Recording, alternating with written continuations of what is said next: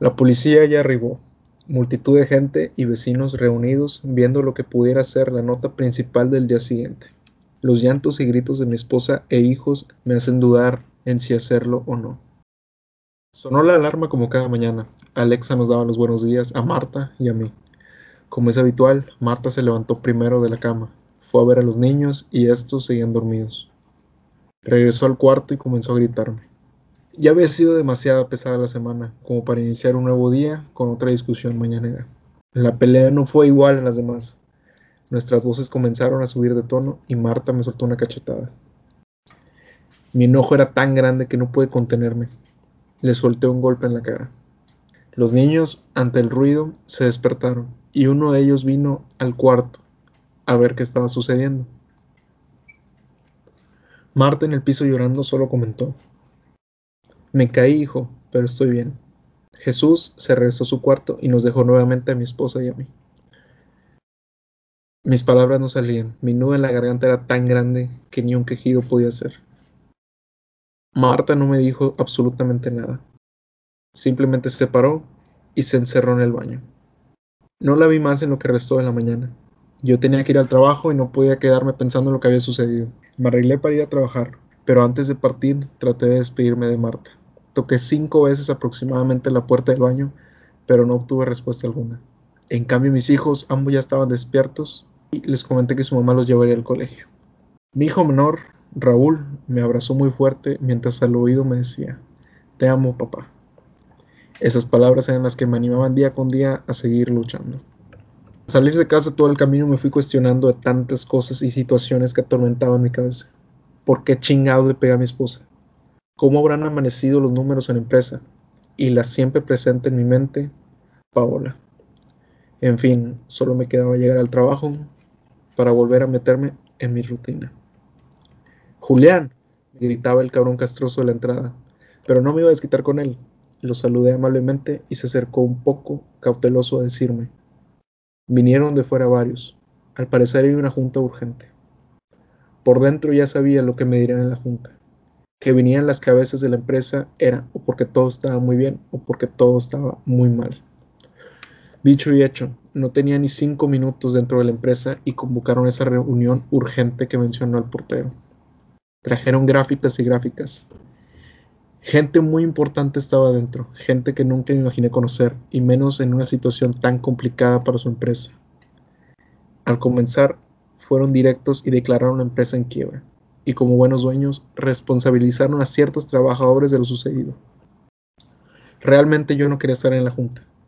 Al quererme salir, me detuvieron. ¿A dónde, Julián? Me señalaron a mí también como uno de los responsables, y como era de esperarse, me despidieron. La empresa, al estar declarada en quiebra, no podía liquidar a sus empleados. Tantos años de mi vida dedicándole tiempo a una empresa tan importante para que de la noche a la mañana todo se fuera a la mierda. Mi carro me esperaba en el estacionamiento. No había más que hacer. No quise despedirme de nadie. Carla me vio a la distancia y yo traté de evitar cualquier tipo de comunicación. Noté cómo ella empezó a acelerar su caminata con el fin de acercarse.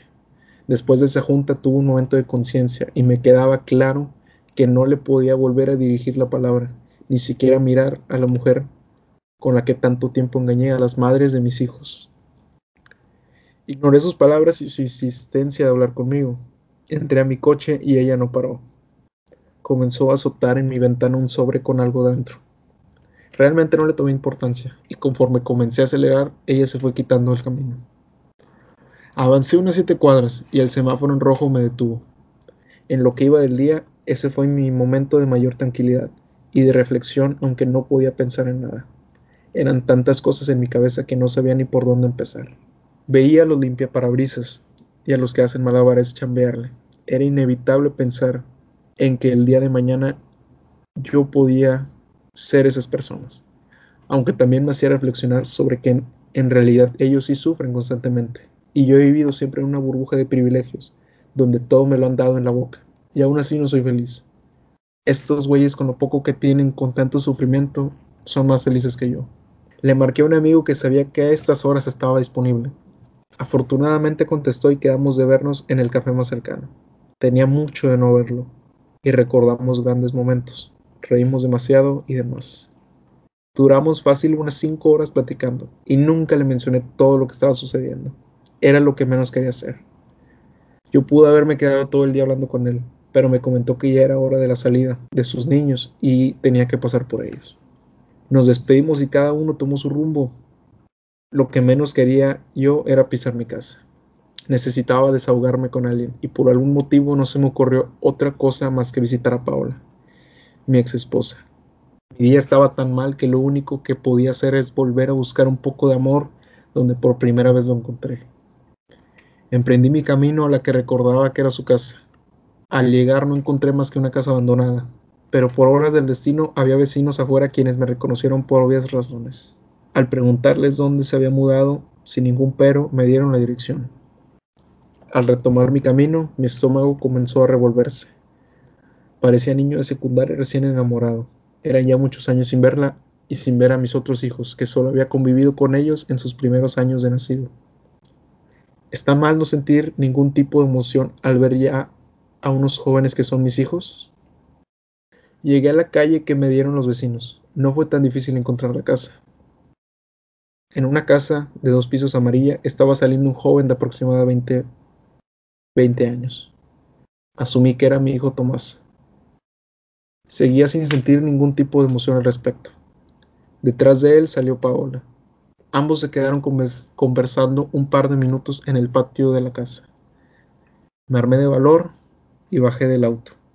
Mientras me encaminaba a la casa me crucé con Tomás. Era la primera vez en unos 18 años que yo lo veía.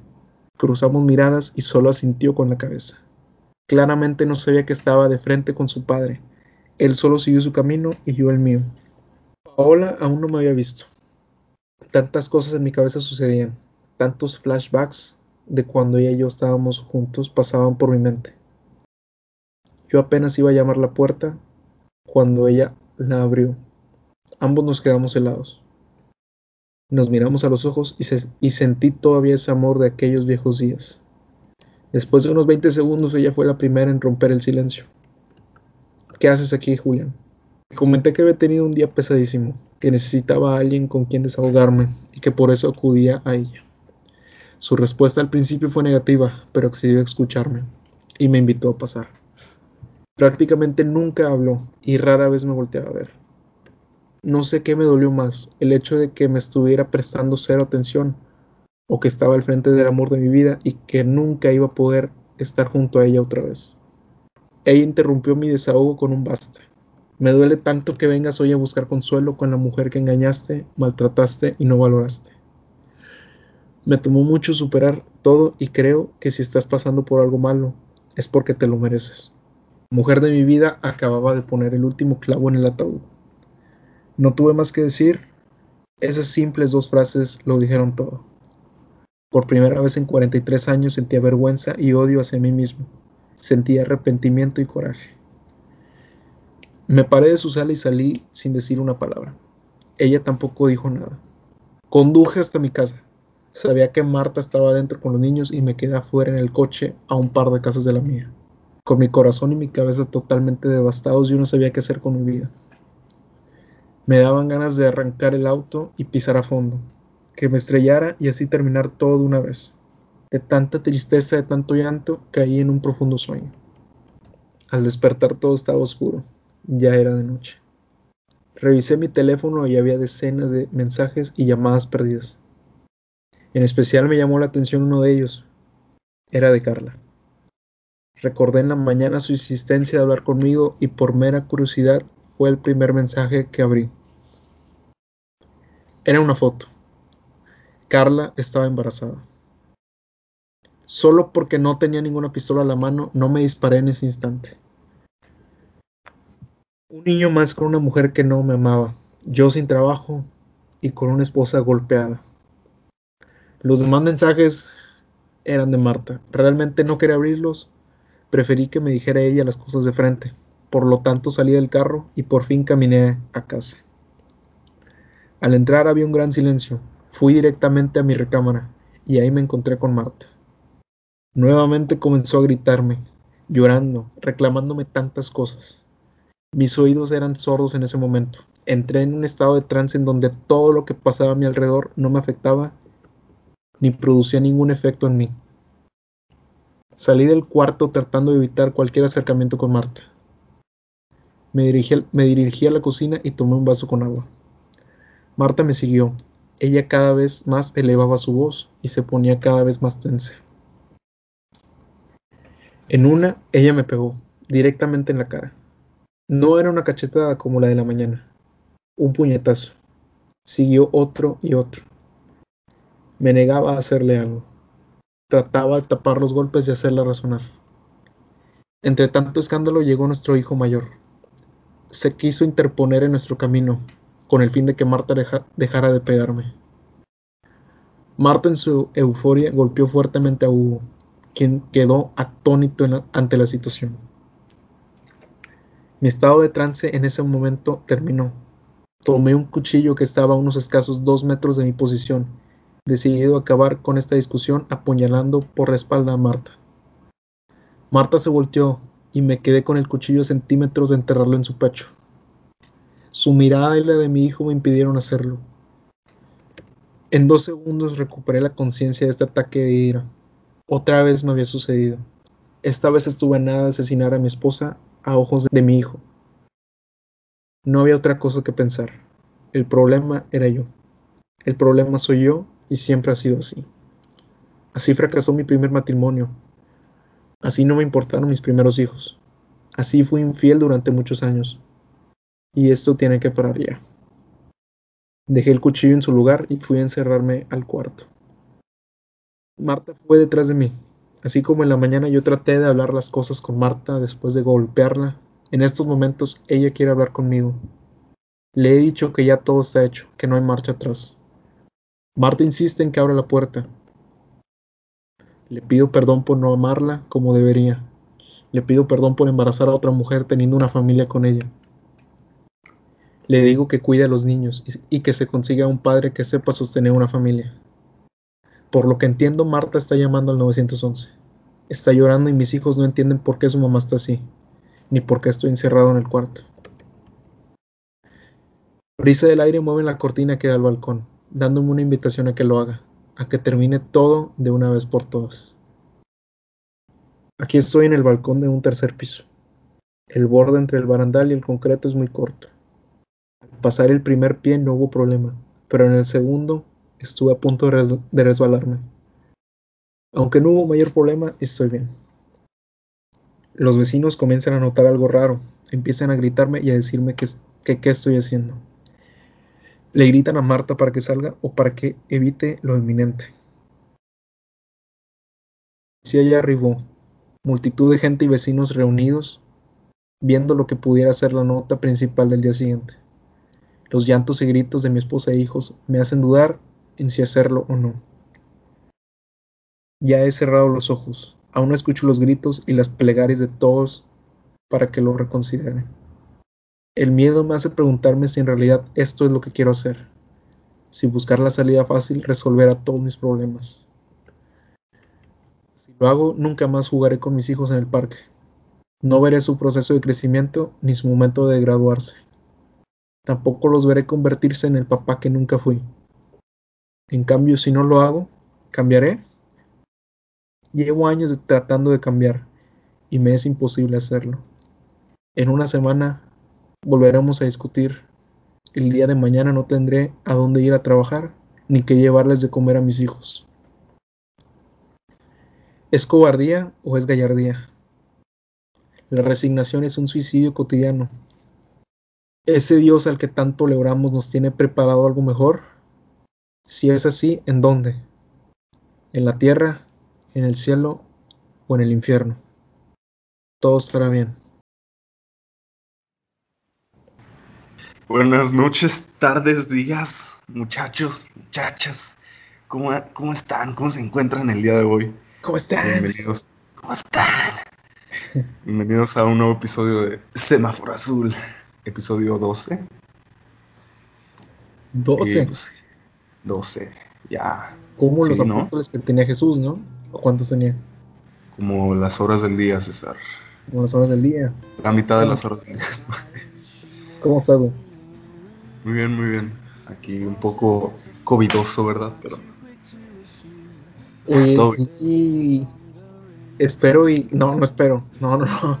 O sea, te iba a decir, espero y la otra semana ya es positivo de COVID. Pero no, no, no, ni, ni Dios lo mande. no, yo espero que si me hago el examen salga positivo, o sea, que ya me dio, que ya pasé por lo peor y no me di cuenta. O sea, esperemos y sí. Esperemos. Esperemos que todo esté bien. Oye, semana muy movida, ¿eh? ¿En qué sentido? La verdad no, no quiero meterme en temas de fútbol ni nada, pero no sé si viste que Messi ya se va, güey, del Barça se supone, del Barcelona. Sí, pero sí, no. Son temas So- futbolísticos que no, no quisiera meter, pero estaba viendo la estadística que tan solo ayer, que fue, o antier, no me acuerdo cuándo fue. Bueno, para ustedes que están escuchando esto no va a ser ayer, ¿verdad? Pero en el transcurso de la semana se ha buscado más a Messi que al coronavirus, en todo lo que lleva el coronavirus. Wow. Fue una noticia muy grande, güey, porque creo que este güey lleva como 20 años en el Barcelona. Ese es el único equipo que está en su carrera. Es a lo mejor mejor, uno de los mejores deportistas de la historia y ya se va a cambiar de equipo, se supone, quién sabe. Pero sí, güey. Se va a ir al América. Yo le mandé un mensaje, no sé si viste. Sí, sí, lo vi. Entonces, Sí, no, y no me respondió Messi. Pues estoy indignado porque no, no recibí respuesta. Ya, sí, sí. Yo también no estaría, definitivamente. Qué mal pedo de su parte. ¿no? Oye, también otra cosa de esta semana salió el tráiler de Batman, ¿lo viste? Yo no lo he visto. Ah, es que tú no ves trailers. primeros. ¿Qué?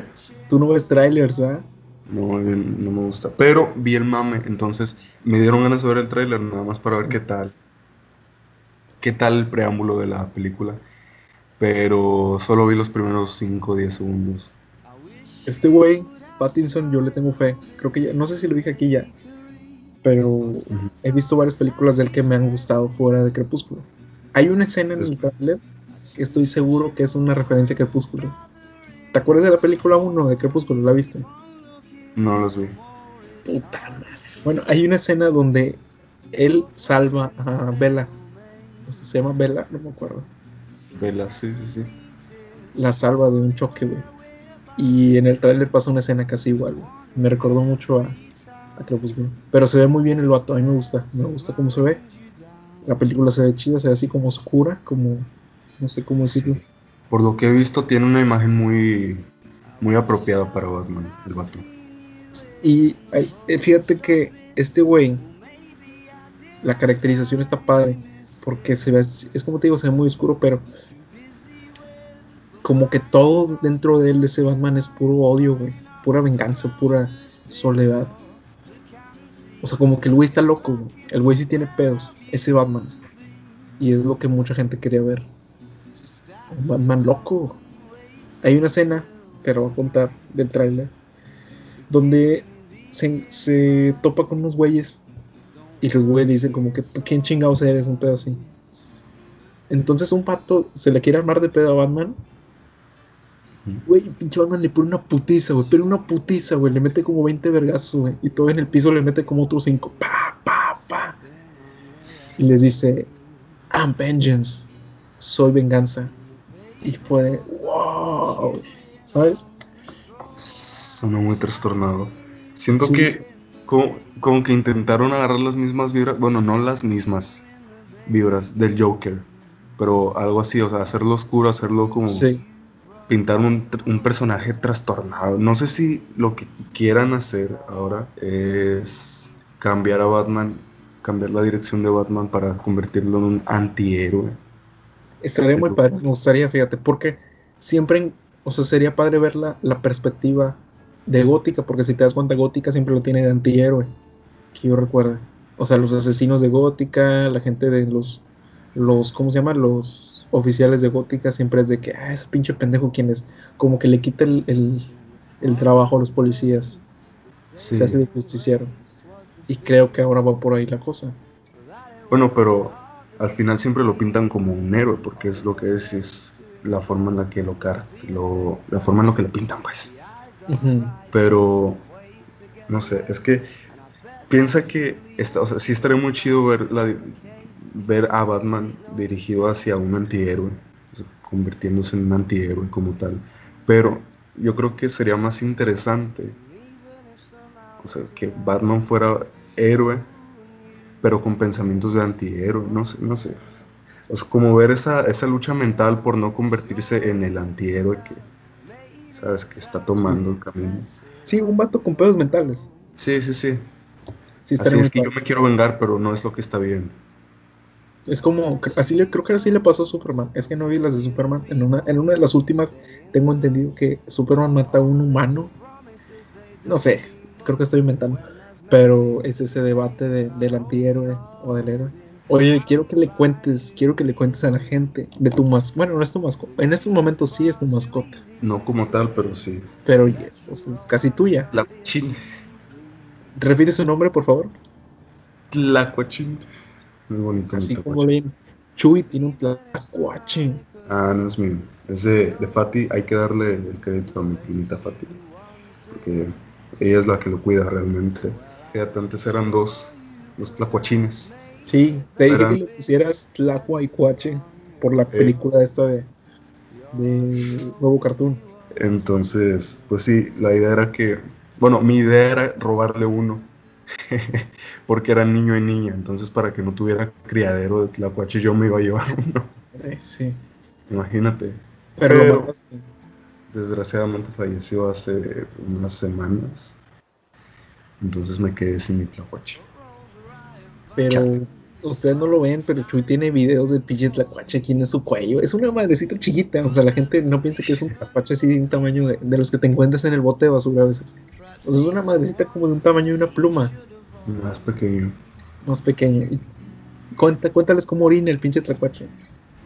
Ala. ¿Por qué? Porque expones a mi tlacuache. Mejor no, mejor de sus intimidades. Nada, les va a dar asco para que Sí, sí, no, no, no. en detalles. Tiene razón. Eh, Pero un saludo al Tlacuache. un saludo a Norteñito, ese es su nombre. Muy bonito nombre. Porque resulta que es un tlacuache norteño. Yo no sabía esto, pero hay, hay diferentes tipos de tlacuaches, güey. Hay zarigüeyas, ¿no? También. Eso no es lo mismo. No es lo mismo. Yo No, César, es lo mismo. Es lo mismo. Completamente es lo mismo. sin pedos la de la era del hielo no se parece a la que tienes ahí en la casa. Ya, pero estamos hablando de una película con mamuts. Estamos de acuerdo, ¿verdad? Con mamuts y dinosaurios. Ajá, Tlacuache, sí, ok. Bueno, X. Prosigue, Jesús. Pues ya. Es muy triste, la verdad. La pérdida de mi tlacuache. Fíjate que también. También hace poco, hace días íbamos caminando a la tienda, esta niña y yo, ¿no? Y nos encontramos un pajarito. Y yo iba en la bici y ni siquiera lo pelé. Pero ella pues iba atrás de mí, ¿no? Me dijo, ¡hey, un pájaro! No, de hecho, ella iba enfrente de mí. Me dijo, mira un pajarito, no, se- no ha volado, mira, no ha volado. Y pasó al lado de él y yo dije, no hombre, déjalo ahí, ahorita vuela. Y, y la pasé de largo, no le hice caso al pajarillo. Pero ella se quedó ahí y se agachó y lo agarró como si nada. Entonces ya nos dimos cuenta que el vato estaba herido. Entonces, pues yo, yo no quería, no quería agarrarlo. Yo no soy mucho de agarrar animales callejeros, agarrar animales que estén heridos porque me No encariño de ellos. Güey, porque puta madre. No, yo no lo agarré, de hecho, ni siquiera. También lo agarró ahí al tlacuache.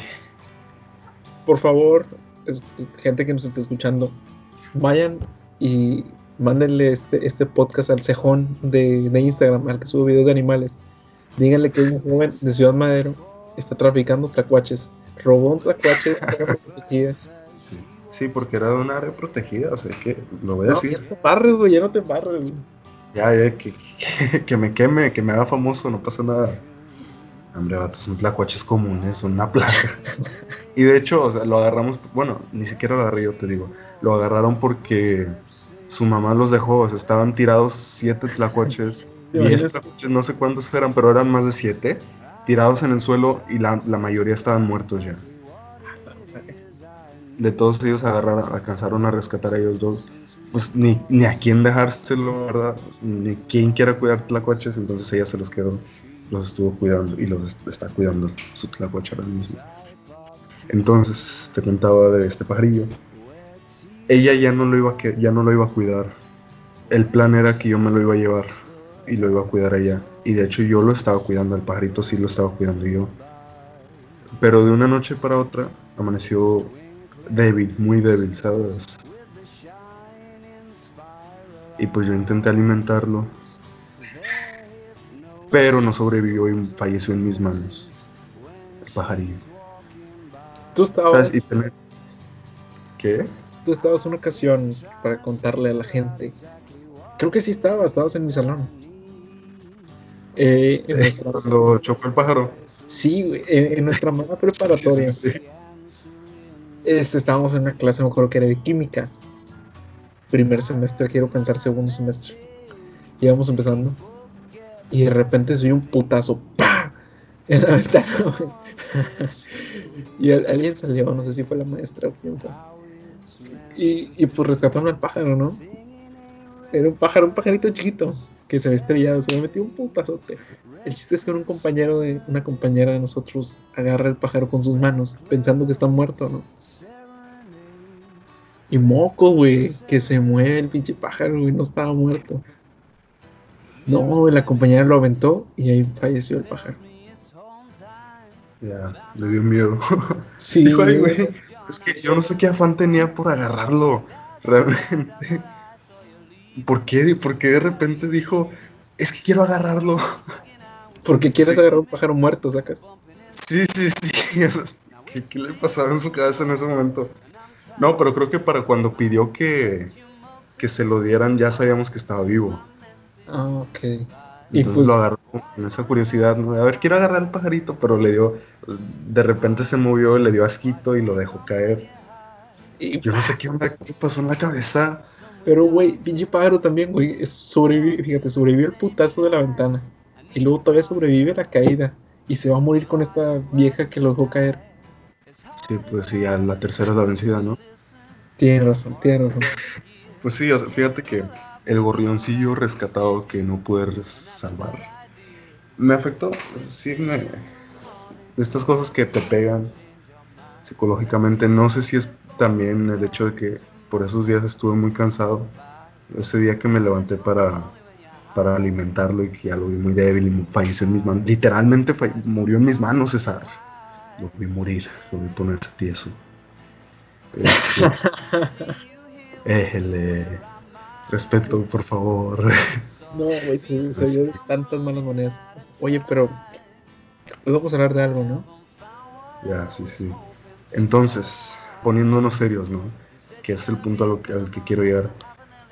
Me hizo sentir muy mal la muerte del pájaro. Yo sé que es una nimiedad y yo sé que hay miles de pájaros muriendo allá afuera, pero nunca he sentido este sentimiento de como de vacío al ver algo así de fuerte. Estoy consciente de que no es algo fuerte realmente y en un contexto normal no me habría afectado tanto si no hubiera sido porque, como te digo, estaba cansado ese día.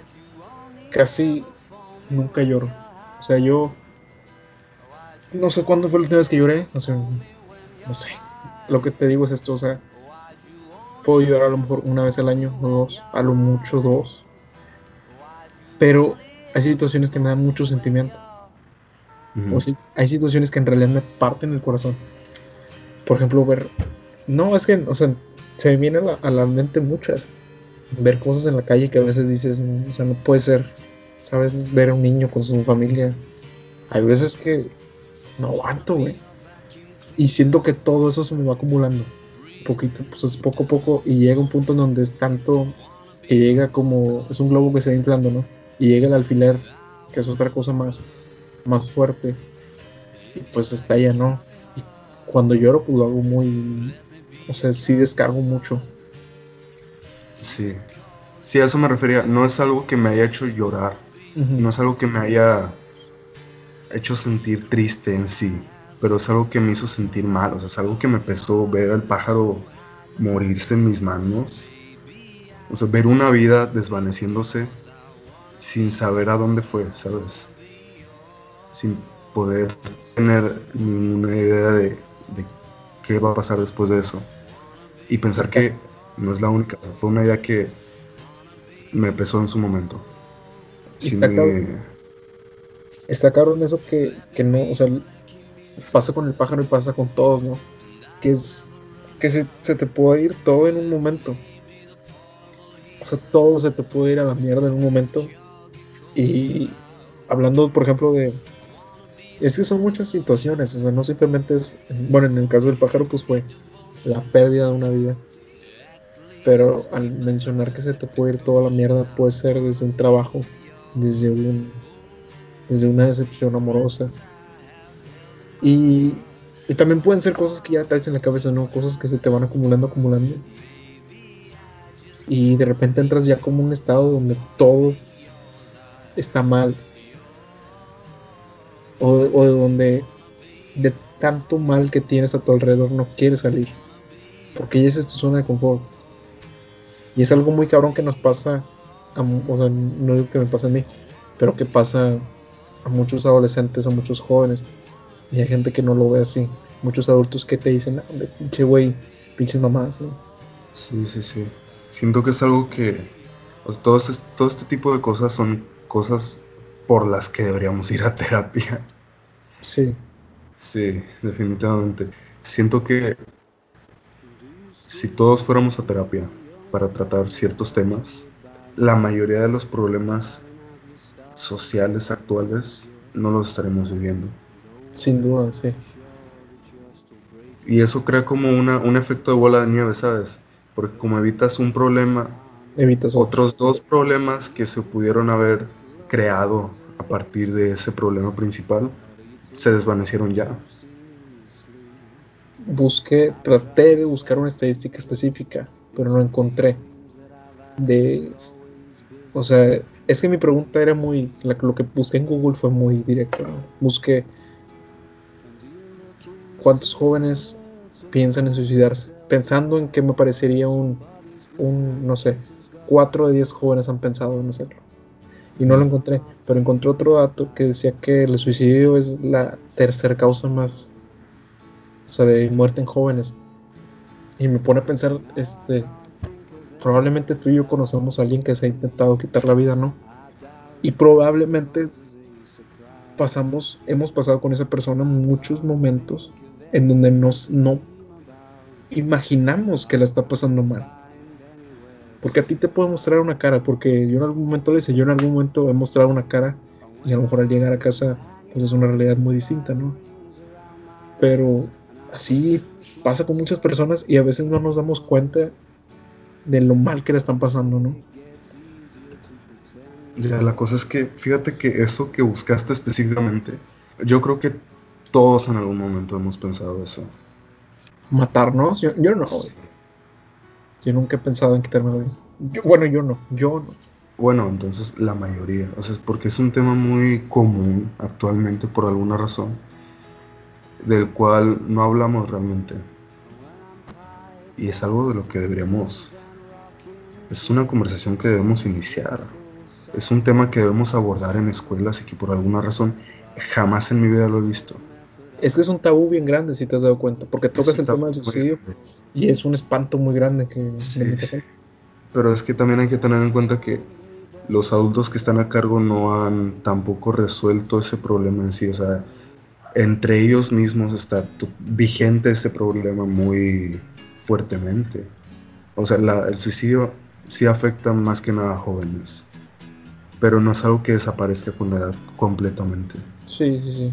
Si, por ejemplo, 6 de, 10 de cada 10 jóvenes piensan en suicidarse, esos 6 jóvenes que, que piensan en eso es- van a crecer siendo para ser adultos. Y a lo mejor uno de ellos lo logra. A lo mejor uno de ellos se suicida al final. Solo uno de ellos. O ni siquiera eso. Pero yo creo que esos seis jóvenes, como adultos, o sea, esos seis jóvenes siendo adultos, cinco van a tener, van a seguir teniendo esas mismas ideas. O teniendo pedos. Sí, o sea, claro. teniendo- Sí, sí, sí. Que deriva de ese pensamiento. Hay algo que a mí me causa, pues, duda, ¿no? No sé qué otra palabra, impresión, no sé qué otra palabra poner. Que esto es mucho, esto es muy de nuestra generación, por alguna razón. No, o sea, me he puesto a investigar y, y por ejemplo, las personas que se suicidaban en los 90 y en los 80 eran personas, este, no sé, de la comunidad LGBT, eran personas, este, negras. con problemas. Personas oprimidas, por ponerle sí, un... sí, oprimidas. Bueno, ni siquiera oprimidas como tal, pero personas que, por ejemplo, acaban de perder sus trabajos. Por ejemplo, hay una escena muy típica en, en series que es cuando hubo una caída muy fuerte de Wall Street. Ah, sí, el 29. los empleados empezaron a, tirarse por los, por los edificios, ¿no?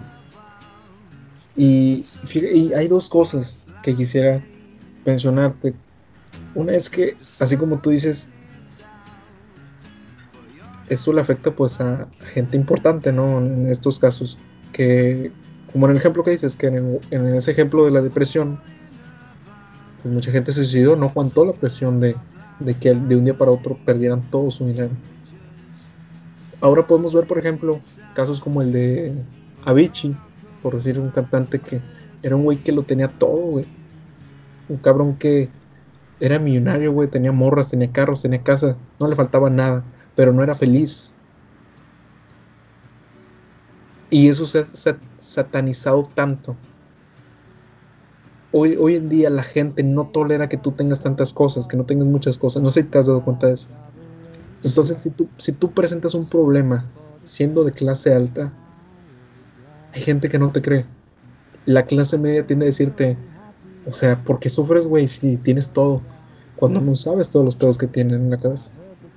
Y eso lo veo todos los días, güey. Minimizan la clase media, la clase media minimiza los problemas mentales de la clase alta. Porque dicen, son los privilegiados, o sea, esos güeyes que, pero no se dan cuenta que la clase media también es privilegiada. Claro, sí. Y también tenemos pedos en clase media, pero clase alta también. Yo creo que tratar este caso, tratar la depresión, en estos tiempos, o más bien para referirnos a, la depresión ahora, tendríamos que, y bueno, lo que, esto lo digo según, según lo que, según mis experiencias, ¿no? Según lo que he investigado, lo que he escuchado de otras personas, habríamos que tratar, separar la depresión en dos tipos. La que es generada por una pérdida, por una pérdida fuerte como es tu trabajo, como es tu estabilidad, tu familia, un ser querido, no sé. Una Claro. Algún desencadenante de depresión, ¿verdad? Pero luego también está esta depresión que viene a partir de una crisis existencial muy fuerte, que es muy dada de nosotros y es a lo que creo que ibas con que es muy común con nuestra generación. Entonces, una depresión causada a partir de un sentimiento de vacío.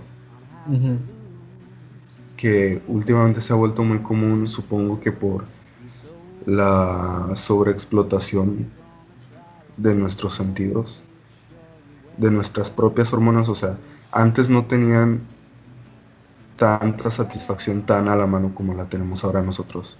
Claro. Entonces, sí, sí, sus receptores de dopamina estaban normales, pero ahora tú si no estás satisfecho con tu vida, ¿qué haces?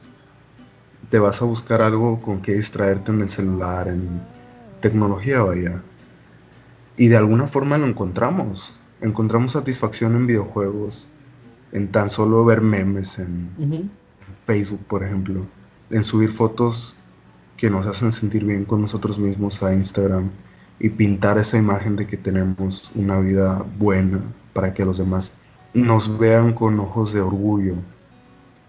Sabes, todo eso nos hace sobreexplotar nuestras, nuestros receptores de hormonas. Y llega un momento en el que ya no funcionan. En algún momento de tanto haber jugado videojuegos, te van a dejar de hacer sentir bien.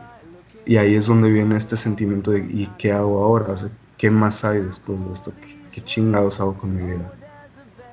Podría tenerlo todo, podría, por ejemplo, Avicii, podría estar en la mejor casa con la mejor familia me sentiría igual de vacío. ¿Por qué? Porque mis sentimientos ya no fluyen de manera normal.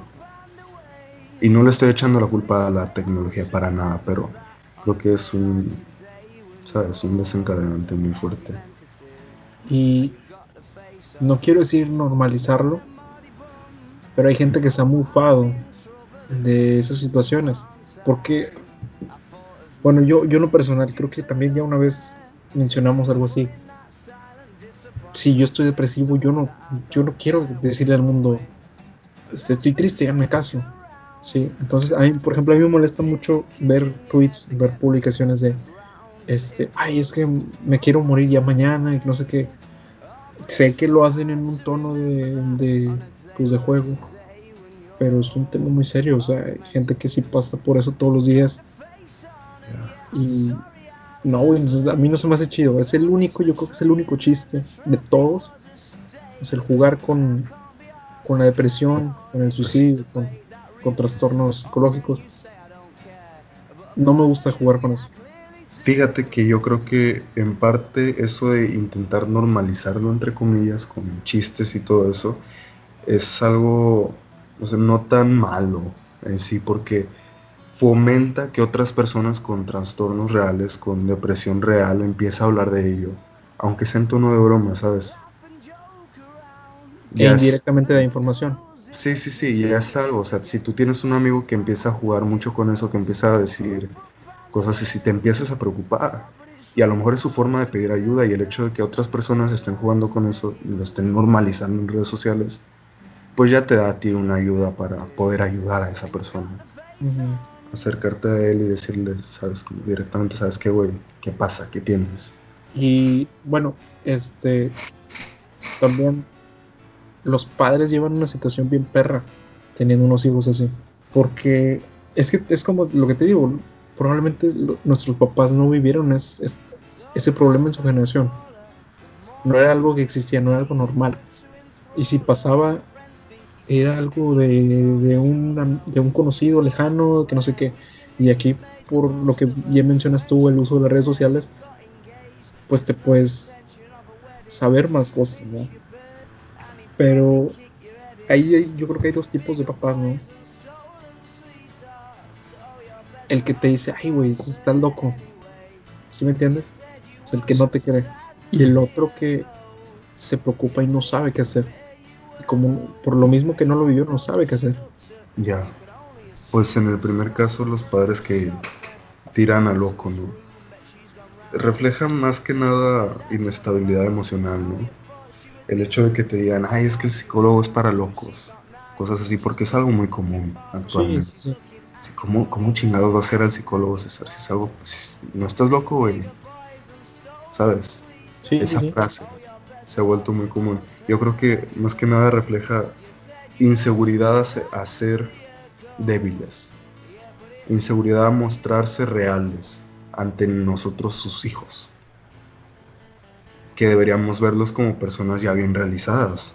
Y pues ya, el otro caso de los padres, pues es normal. pobrecitos, imagínate haber crecido con una generación no tan llena de pedos, no tan avispada, porque es lo que es nuestra generación, está muy, estamos muy avispados, por lo menos. Bueno, sí, yo digo que estamos muy avispados en general. Pues sí, yo también sufriría teniendo un hijo así. Y luego, bueno, es que me ha pasado, ¿no? Yo creo que todos hemos tenido crisis, o sea, la mayoría de jóvenes. Pues hay gente que se preocupa, gracias a Dios, por nosotros, ¿no? O sea, que ve que no estás bien, se te acerca en buena onda. Y muchas veces, aunque ellos lo hacen de muy buena fe, el afectado yo creo que lo que menos quiere oír, bueno, en mi caso, porque así fue muchas veces es, no te preocupes, o sea, todo va a estar bien. Aunque te lo digan de una manera bien, es yo creo, para mí me pasaba, era lo que menos quería escuchar. El todo va a estar bien, es lo que menos quería escuchar. O sea, tú tranquilo, no te preocupes, porque es, o sea, se agradece el que se preocupen por ti. Eso siempre me voy a agradecer. Pero es, es parte de la información, güey, que no sabes qué hacer, entonces, pues tratas, lo mínimo es un consuelo, ¿no? Y ese consuelo es el decir, pues todo estará bien. Pero realmente, o sea, Sí, es por la desinformación. La gente realmente no sabe cómo reaccionar. No sabemos cómo reaccionar. Pero pues sí, hay otras formas de actuar. y muy seguramente esa persona que está pasando por un mal momento, claro que no va a querer escuchar esas mismas frases de siempre que ya suenan como esperanzas falsas, ¿sabes? Yo en, la, en la loquera, por decirlo de algún modo, no, no ofensivo, porque pues, a todos nos ha pasado. Este, piensas eso, que son esperanzas falsas. Puedes llegar a pensar eso. O bueno, más que pensar de que es que no es cierto, no va a estar bien. Yo creo que, bueno, por, por ejemplo, por lo menos a mí me pesa más el hecho de que podría no estar bien, ¿sabes? Así de que no es que no digas que va a estar bien porque no sabes si va a estar bien. No tanto como que, ah, es que me estás esperanzando lo tonto, no. Pero a ver, tú, ¿cómo preferirías que actuara alguien para consolarte, por ejemplo, en esa situación? Mm, No, siento a veces que yo no necesito consuelo. O sea, simplemente con alguien a lo mejor que, que me escuche y, y que se me pase a mí.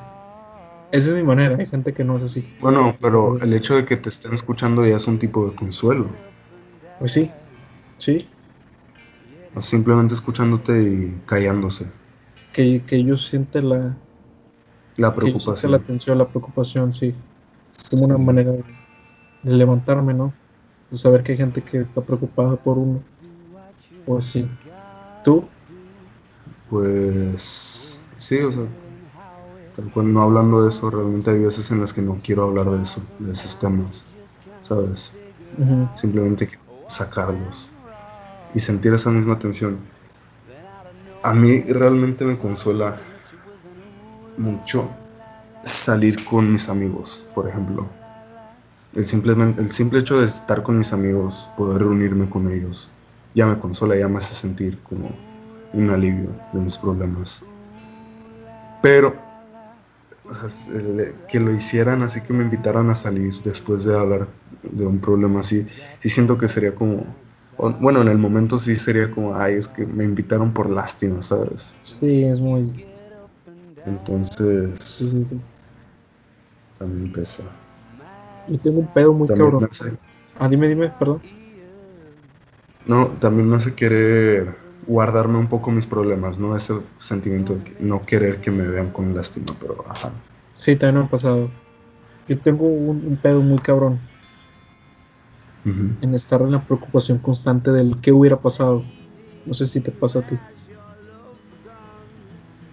El ¿Qué hubiera pasado? Sí. ¿En qué sentido? Eh, por ejemplo, si ahorita estoy disfrutando, por decir disfrutando, ahorita estoy pasando algo bien. O sea, que algo al final salió bien. Pero el proceso Sí. fue difícil o el proceso estuvo complicado. A mí me, me sigue afectando el proceso. El proceso lo tengo muy presente en mi mente. Y es algo que me atormenta mucho. O sea, en mi mente me pongo a pensar, ¿y qué hubiera pasado si no hubiera pasado lo que estoy viviendo ahorita, ¿sabes? Sí. ¿Qué hubiera pasado si hubiera salido mal?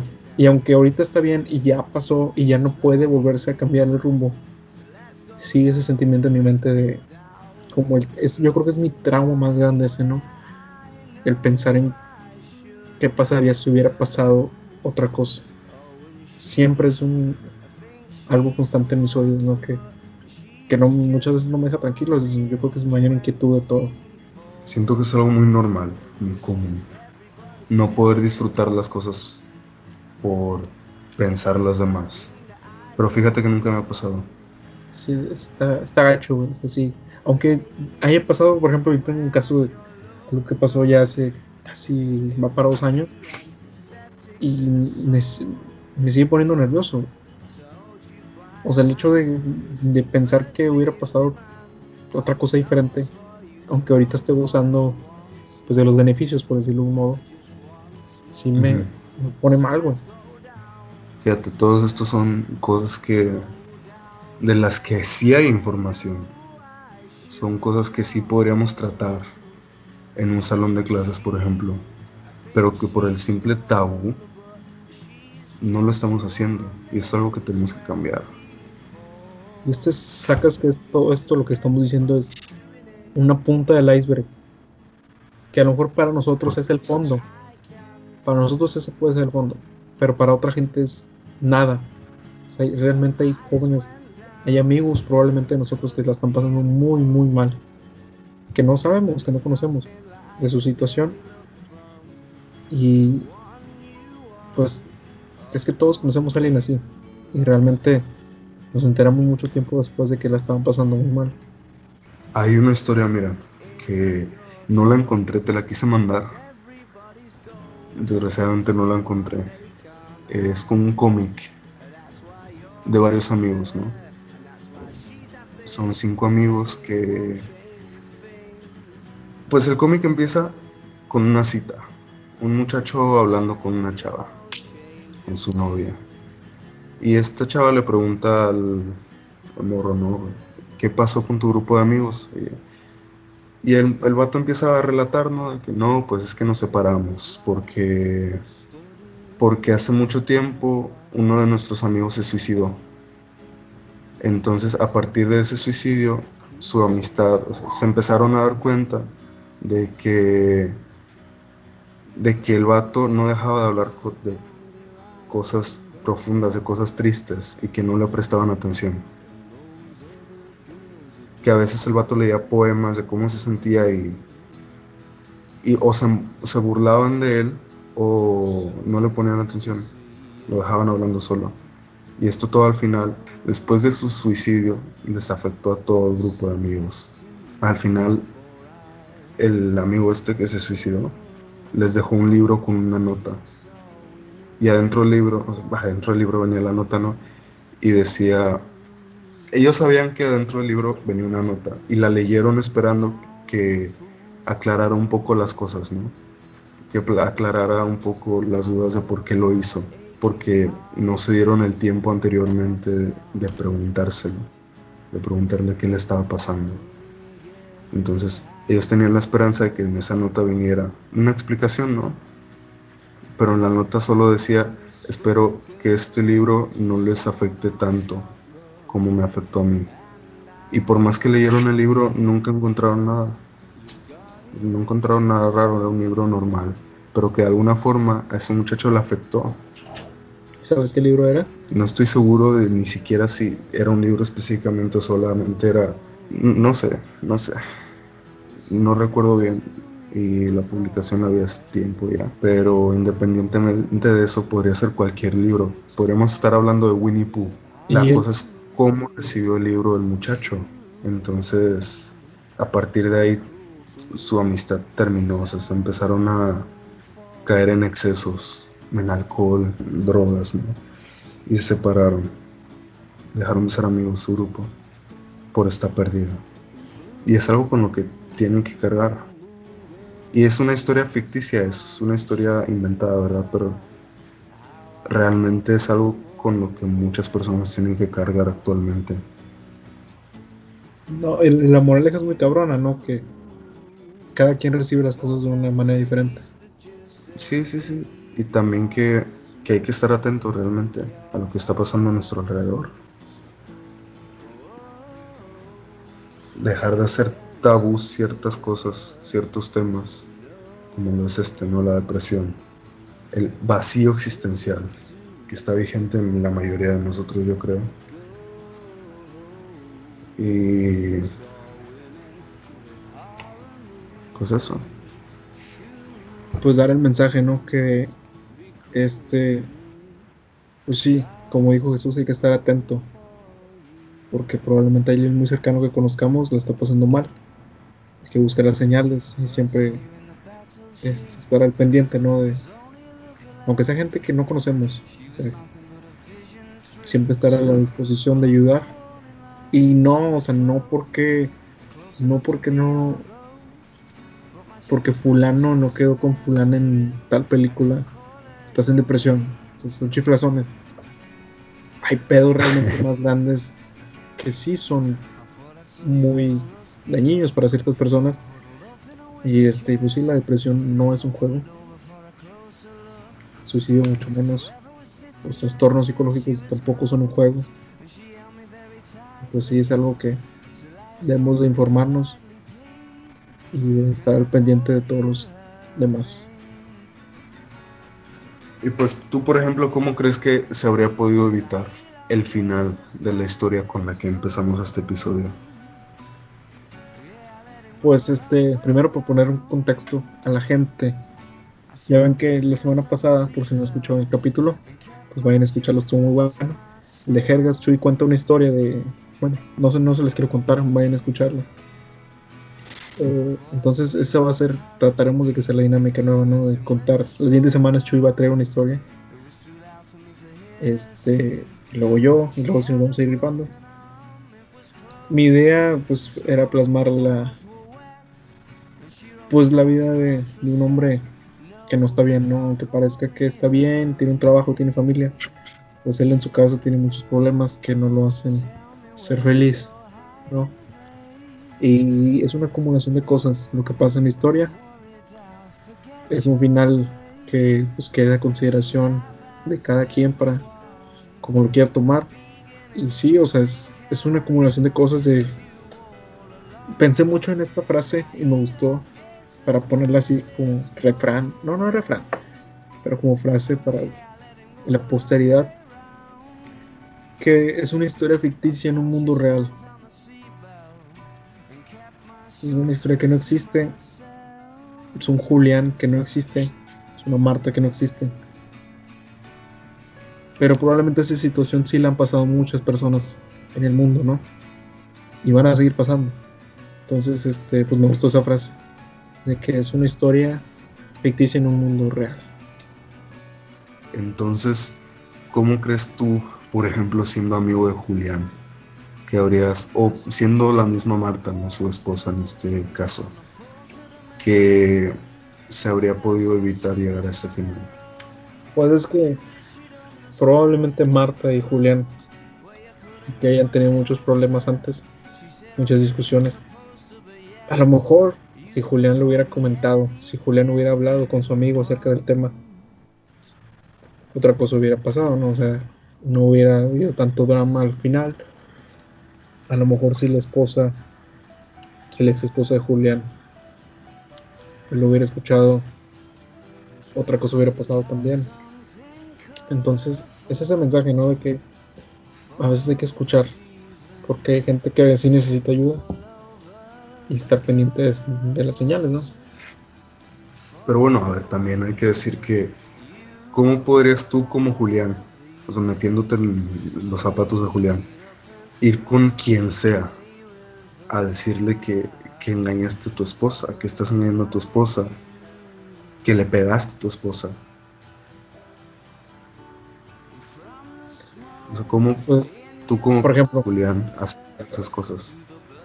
Por ejemplo. Pues a lo mejor, a lo mejor yo iría contigo, te diría, ¿sabes qué, güey? La chingada. Pasó esto, le estoy poniendo los cuernos a mi vieja, le pegué hoy, y no sé qué me vas a decir tú. Pero pues eso sería lo más cercano. Alguien muy cercano ir a decirle, en este caso pues Julián quiso ir a decirle a alguien, al quien en su momento fue su, su confidente y no recibió respuesta. Que se entiende que no puede recibir respuesta porque no, no terminaron bien. Es que el mi punto aquí es que te das cuenta que para Julián en un momento de la historia fue una opción ir al, al psicólogo, ir a terapia para buscar ayuda porque está jodido. Realmente Julián es un personaje muy jodido mentalmente. Y buscó su psicólogo en, en alguien a quien amaba. Buscó el consuelo. Mm, pues, o sea, sí, está bien que fue a buscar el consuelo, fue a buscar...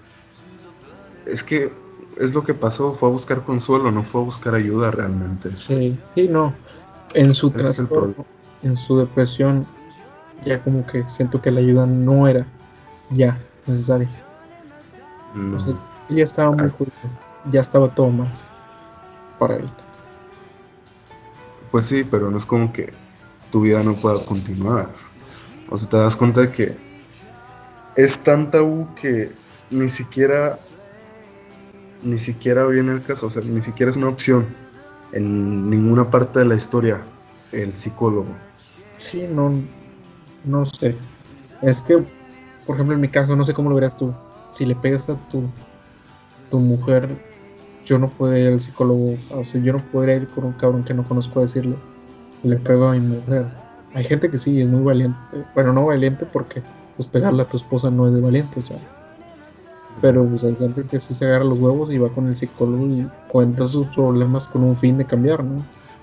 La cosa es que para, para ir a un psicólogo, para ir con alguien que no conoces, a aceptar que tú estás mal, que estás muy jodido, que tienes que cambiar y a intentar empezar ese cambio, pues sí, tienes, sí se requiere cierto valor, ¿verdad? Por más mierda persona que seas, sí se requiere que te agarres los, los huevos y vayas. Pero antes de pensar en eso, antes de siquiera detenerse un momento a poner los pies en la tierra, decirse a sí mismo, ¿sabes qué, qué estoy haciendo? El vato pensó en directamente en suicidarse. Porque no era algo de un día, o sea, era algo, era ya una acumulación de...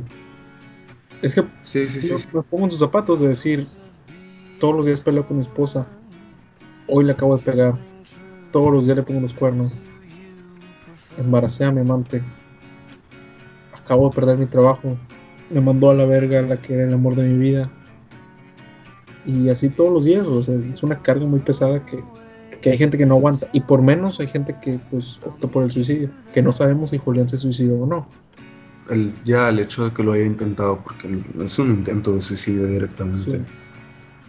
Entonces, ya, mi punto es que sí, el vato sí tenía todo esto en mente, sí te estaba cargando con mucho y no es cosa de un día, no es algo que, o sea, es algo que poco a poco vas aceptando sin darte cuenta la persona en la que te estás convirtiendo.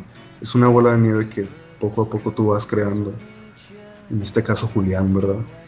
Y no te das cuenta de que tú eres el que está mal hasta que es demasiado tarde. Eso, Julián El punto es que nunca se dio cuenta. Hasta, hasta que tenía se dio cuenta.